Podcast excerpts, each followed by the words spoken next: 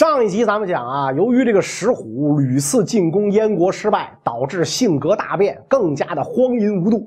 他下令呢，建立了一个从河北邺城到河南荥阳方圆千里的狩猎场。那么资金从哪儿来呢？当然从老百姓那儿。就这样，很多老百姓被压榨的活不下去，纷纷上吊自杀，以至于出现什么情景呢？从洛阳到长安。道路两旁的大树上挂满了尸体，前前后后形成了一片壮观的尸林。谁能想到这种惨状不是因为天灾，竟然是因为人祸？更奇葩的事儿，如此残酷的统治，竟然有人争相仿效啊！所以你就看那个时代这十六国的这些统治者，除了昏君就是暴君，甚至觉得都是神经病，没一个正常人，是吧？有一次。成汉呢，派遣使者到邺城，就是今天河北临漳参观访问。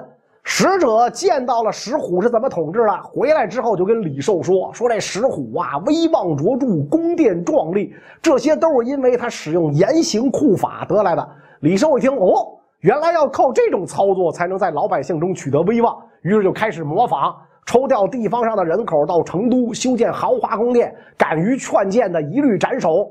关键是成汉国力经不起这么折腾。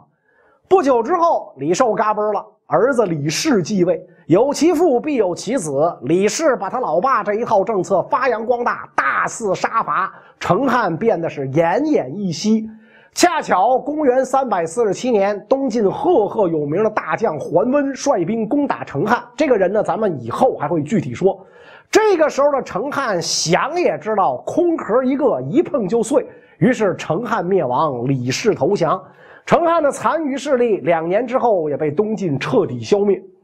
模仿后赵的成汉是完蛋了，后赵下场又如何呢？也好到哪儿去。有其父必有其子，在石虎的影响之下，他的儿子们性格一个比一个残暴，尤其是太子十岁，养了一大群尼姑，号称自个儿信仰佛法。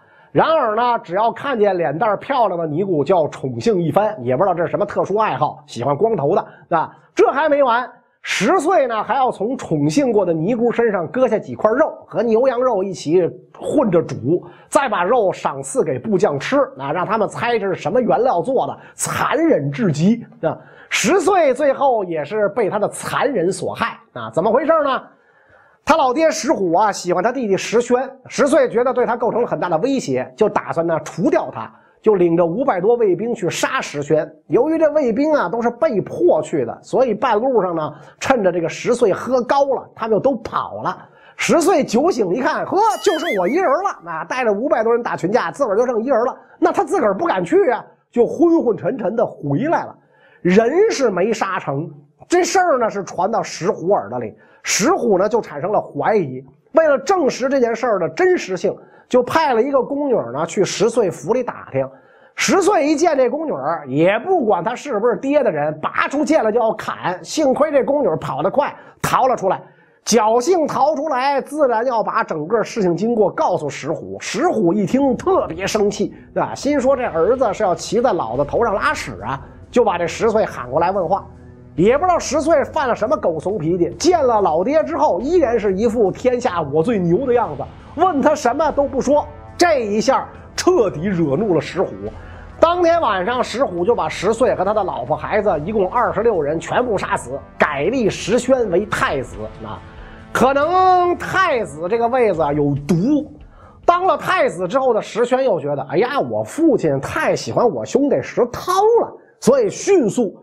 跟这个石涛关系恶化啊！不久之后，石宣就让手底下人啊把石涛给弄死了，而且石涛死的特别惨，手脚都被砍下，挖眼剖腹，舌头也被割走，是吧？石虎听说石涛死了，大惊失色，是吧？急忙要去看看到底怎么回事啊！一位大臣赶紧把他拦住了，是吧？建议说，害死石涛的人恐怕是自己人，陛下还是不要轻易出门为好。石虎觉得有道理，没亲自过去，只派重兵包围了石涛的卧室，然后命令百官来吊丧。本来这个石宣想趁着爹来吊丧，趁机弑父夺取皇位，就这么错过了。这一错过，石宣自己的性命可就算是没了。几天之后，石虎得知原来是太子石宣杀了石涛，啊，勃然大怒，说我真想找三灰洗洗我的肚子，啊就是草木灰、石灰和煤灰，是吧？难道是因为我肚子里面太脏才生出这些畜生吗？啊！愤怒到极点的石虎下令把石宣关到猪圈里，把他的下巴用铁环锁起来，穿到木槽上，然后把他的饭菜倒入大木槽啊，让石宣进食的时候啊，看起来跟猪狗一般。过了几天啊，石虎让人在邺城北门架起柴堆。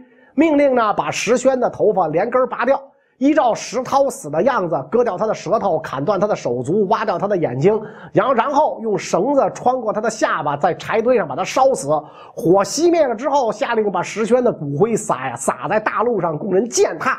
要说一个爹能对儿子狠到这种程度，历史上也很难找出第二例了。那这么一来，太子的位置又空了，石虎呢还得再找人当太子啊。这个时候，一个小官啊，叫张柴，跟这个石虎就讲说：“陛下再立太子的时候啊，最好考虑考虑他母亲的出身。从前几个太子的母亲不是出身名门，所以脾气不好。咱们应该选择母亲地位高的来推举。”是不是说：“哎，那你觉得应该推举谁呢？”张柴说：“臣当年跟您灭前赵的时候，曾活捉过刘耀的小女儿，献给了您。他跟您有个儿子叫石氏。”臣觉得石氏比较合适。石虎一听，哎，这不这个理论不错，那得找名门望族出身的。于是第二天上朝，立年仅十岁的石氏为太子。太子之位终于有了定论。但是这个时候呢，石虎自己啊，身体是大不如前，啊，觉得自己时日无多，再不登帝位啊，恐怕这辈子没希望。所以啊，第二年正月，石虎登帝位，改年号太宁，并且呢，把儿子们的爵位啊，全部晋升为王。其实他原来自称赵天王，跟皇上呢也没什么区别，啊，因此呢，那会儿太子咱们也叫皇太子，啊，篡位呢咱也叫这个篡皇位，啊，是因为呢没什么区别。之后开始大赦天下，啊，但是只有原东宫禁军不在赦免范围之内。这么一来，这帮人心里就不平衡了，凭什么所有人都赦免，不赦我们？于是他们中间有一位首领叫梁独，就带着一万人造反。但是这帮被贬的禁军手里没有兵器，怎么办呢？就跑到老百姓家，有的拿斧子，有的拿钉耙，有的拿锄头，有的拿粪叉子。老百姓们其实早就想反，只不过石虎打仗厉害，没人敢反。这回有了梁独带头，大家就一呼而响应。一路之上，人们纷纷投奔石虎，派人前来镇压，但是这支队伍十分勇猛，都没有镇压下去。石虎听到这个消息，长叹一声，重病卧床不起。然后把姚义仲、蒲洪两员大将派出去平叛，经过苦战，才终于控制住了局势。石虎已经看不到捷报了，身体呀一日不如一日，是吧？为了准备后事下诏以第六子燕王石斌为丞相、录尚书事，入朝辅政。以第九子彭城王石尊为大将军，出镇关内。他以为让自个儿两个已经长大成人的儿子一主内一主外，定能让赵国稳定。万没想到的是，正是这个安排给老六石斌招来杀身之祸。太子石氏的妈刘皇后担心石斌入朝辅政后会夺权，就派人假传圣旨，让石斌缓几日再来。石斌遵照旨意就没有起身，结果过了半个月，刘后又假传圣旨，说石斌没有忠孝之心，皇上让你来怎么不来，并且让他一个人来京请罪。石斌有苦说不出来，怀着一肚子委屈来到邺城解释，哪知刚一到邺城就被刘皇后派人抓起来给杀了。不久之后，石虎驾崩，十一岁的太子石氏继位，尊刘皇后为皇太后。因为这个皇上还小，所以朝中大权自然而然就掌握在了刘太后手中，这就引起朝中许多大臣的不满。一个女人带着个小崽子能当什么政？正好这个时候，姚义仲、蒲洪讨伐完梁都之后，在归途中遇见了石尊，就一起劝石尊：“殿下年长且德才兼备，本应该成为继承人。”只是先帝被张柴所误，如今才有女主当朝，奸臣独揽朝政。殿下如果声讨张柴的罪行，击鼓进军对他进行讨伐，有谁能不打开城门，调转武器迎接殿下呢？石尊一听，嗯，太是这么个理儿了。于是发兵直奔邺城。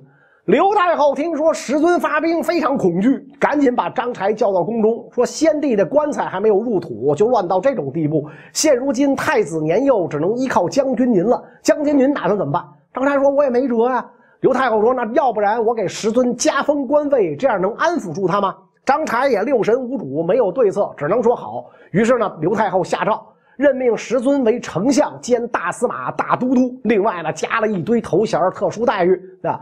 可惜这一切没能让石尊停下脚步。很快，大军攻进邺城，张柴抓了起来，然后灭了他的三族。石尊假称刘太后的命令，说太子年幼，之所以呢立他为太子，那是因为先帝个人情谊所致。然而国家大业至关重要。那不是他能够担当的，所以应当以石尊为继承人啊！然后百官上表，石尊贾马三道一番辞让，群臣诚心相劝，于是石尊继皇帝位，以石斌之子为皇太子。过了不久，便把这个石氏母子全部毒死，所以石氏这位小皇帝啊，在位只有二十二天。表面上看呢，似乎一切风平浪静，但是呢，石敏啊，就是这个石虎的养子，也就是这个汉人冉闵，开始搞事，对石尊讲说：“蒲洪这家伙是外族，现在镇守关中，恐怕将来是后患。”石尊就下令撤去蒲洪官职。蒲洪一生气，直接带领部下就投奔了东晋。当时东晋手握中央兵权的是征北将军楚侯。听说后晋刚刚易主，觉得是率军北伐的好机会，于是联合蒲洪进攻后赵。楚侯率军一路北进，可惜呢，这次进攻没成功。半路上呢，楚侯碰上了后赵南讨大都督李农。楚侯虽然兵力上占有优势，但是呢，打不过李农。刚一交战，胜负已分。于是呢，楚侯只好一路跑回东晋。在回到建康的路上，听到四面哭声，就问怎么回事左右回答啊，说上次大战的士兵啊，没有一个回来。这些哭的呢，都是他们的家属。楚侯又羞又愤，不久就病死了。东晋进攻后赵没能成功。本来呢，后赵可以趁此大胜一举反击东晋，但是呢，皇帝石尊根本无暇顾及。为什么呢？当年石尊、石敏并肩作战，石尊口头许诺石敏：“我立你为太子。”结果登基了，却立了石斌的儿子为太子。石敏非常不满啊！石尊心说：“朕现在是皇上，想立谁就立谁，难道还要看你脸色吗？”就把自己仨弟弟叫来，密谋杀害石敏。这四个人商量来商量去，没个好主意。石尊心情烦躁，好吧，今儿就商量到这儿啊，咱们呢下次再议。结果他仨弟当中的一位叫石建，就起了二心了。石建觉得石敏战功卓著，是个人才，而且自己呢也有想当皇帝的野心。一散会，就让心腹给石敏通风报信儿，让他先动手。石敏得到消息之后，立马召集三千兵力入宫。石尊因为没有防备，很快就被抓了，是吧？他非常惊讶，问：“什么人让你们来的？”是吧？众兵回答：“啊，说是奉石建的命令前来。”石尊长叹一声：“哎，说我尚有今天，石建又能猖獗到几时啊？”于是引颈就戮，而石尊在位前后，一共一百八十三天，石建粉墨登场。石建一称帝，朝政被石敏、李农把持。石建心说这样下去不行，于是就找来兄弟石苞，让他派兵抓石敏、李农。石敏、李农没有想到石建来这么一手，可是两个人治军很严，晚上呢防卫十分严密，结果呢将石苞打了个大败。石苞就逃到石建那儿寻求庇护，他也不想想皇上现在泥菩萨过河，自身难保，能护得了他吗？所以石民李农杀入了宫中。石建一看，赶紧翻脸，大喝：“石苞造反，快把他脑袋砍下来！”石苞就这么稀里糊涂的掉了脑袋。等见到这个石民李农的时候呢，石建就跟他们讲：“哎，二卿来的正好，朕已替你们把作乱的人杀了，首级在这里，你们回去吧。”啊。石民李农虽然知道这个事儿是石建的主意，但是呢找不出证据，只好回去了啊。石建不甘心被人操纵啊，知道龙骧将军孙福都、大臣刘珠二人与石民李农有仇，又密召这俩人呢来到密室，拉着他们的手，请求两个人啊为国除奸。孙福都、刘珠说：“我们早就准备好了三千劫族死士，只要您一声令下，我们就替您铲除权臣。”于是当天夜里，俩人率三千精兵再攻石敏。石敏万没想到，这么短的时间之内，皇上又派人来攻。现如今自己住的这个宫中只有一千护军，没有正规部队。情急之下，急忙请来李农，问怎么办。李农说：“现在兵权都在您手中，很多将领只听您的话，您只要一道命令，千军万马立时调来，怕他三千人个毛线呢？”于是石敏就安下心来，一边叫人搬救兵，一边带人杀出重围。孙福都这三千羯族人战斗力实在太差。一会儿功夫就被石敏、李农杀退，是吧？紧接着二人就杀入宫中。石建一看，哟，石敏、李农又来了，吓得魂儿都飞了，赶紧说：“朕听说孙福都刘珠谋反，你们不抓紧时间消灭他，来朕这儿做什么？”石敏说：“您这点伎俩，上次都用了一遍了，还有点别的吗？不管三七二十一，直接把石建软禁，自己呢改回原来的名字叫冉闵，啊，重新做汉人，啊，这个。”这个装扮也打扮成汉人的装扮，然后呢，开始了一场残酷血腥的大屠杀。冉闵一声令下，全国各地，不论城市农村，不论寺庙军营，展开了屠杀羯人的大竞赛，传令国内外，凡是汉人进进献羯人首级，文官升三级，武将拜衙门将军。老百姓啊，把十几年积压的对后赵羯族政权暴政的憎恨。通通发泄在了这些无辜的羯人身上。一天之内，羯人首级就堆了数万个尸体在城外喂了野狗。经过这场全国范围的血洗，羯族作为一个独立的民族不存在了。当然，石建人更是难逃一死。冉闵顺便把石建的脑袋也割了下来，石虎的三十八个孙子全杀。做到这个份上，大家已经看出了冉闵的野心。于是呢，他的部将一起推举冉闵为帝。冉闵连忙推脱啊，要把皇位让给李农。李农呢，也假模三道的推脱。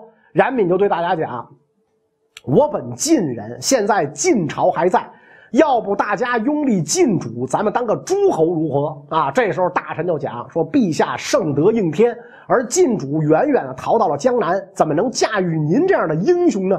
哎，有这个这个这个马屁啊，夸的冉闵非常舒坦。于是选吉日称帝，改国号为魏，史称冉魏啊。但是呢，这个五胡十六国里啊，不包括这个冉魏政权。但是。他叫五胡十六国，这个地方政权绝不止十六个啊！